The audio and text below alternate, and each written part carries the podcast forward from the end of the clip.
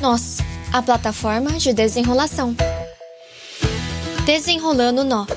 Fala pessoal, como vocês estão? Bom, quem nunca vivenciou ou conviveu né, com alguém que tenha tido certos questionamentos acerca de ciência e religião? Um grande cientista chamado Albert Einstein, famoso por desenvolver a teoria da relatividade e que também recebeu o Prêmio Nobel de Física em 1921 pela explicação do efeito fotoelétrico, ele também teve seus momentos de questionamento.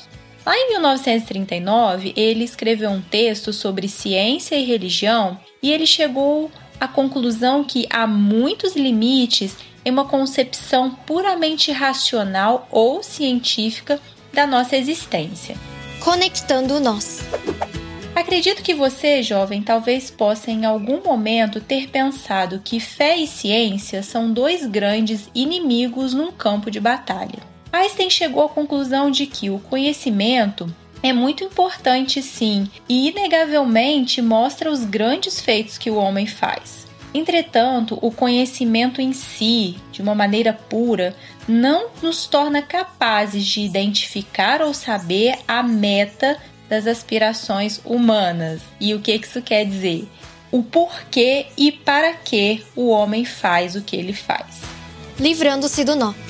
Lá em 1 Coríntios, capítulo 15, versículo 19, diz que se é somente para esta vida, né, que nós temos esperança em Cristo, nós somos, dentre os homens, os mais dignos de compaixão.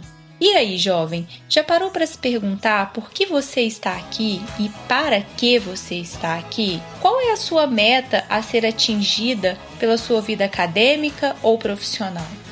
Aqui é Michele Nonato e esse foi o Minuto Nós. Nós, a plataforma de desenrolação.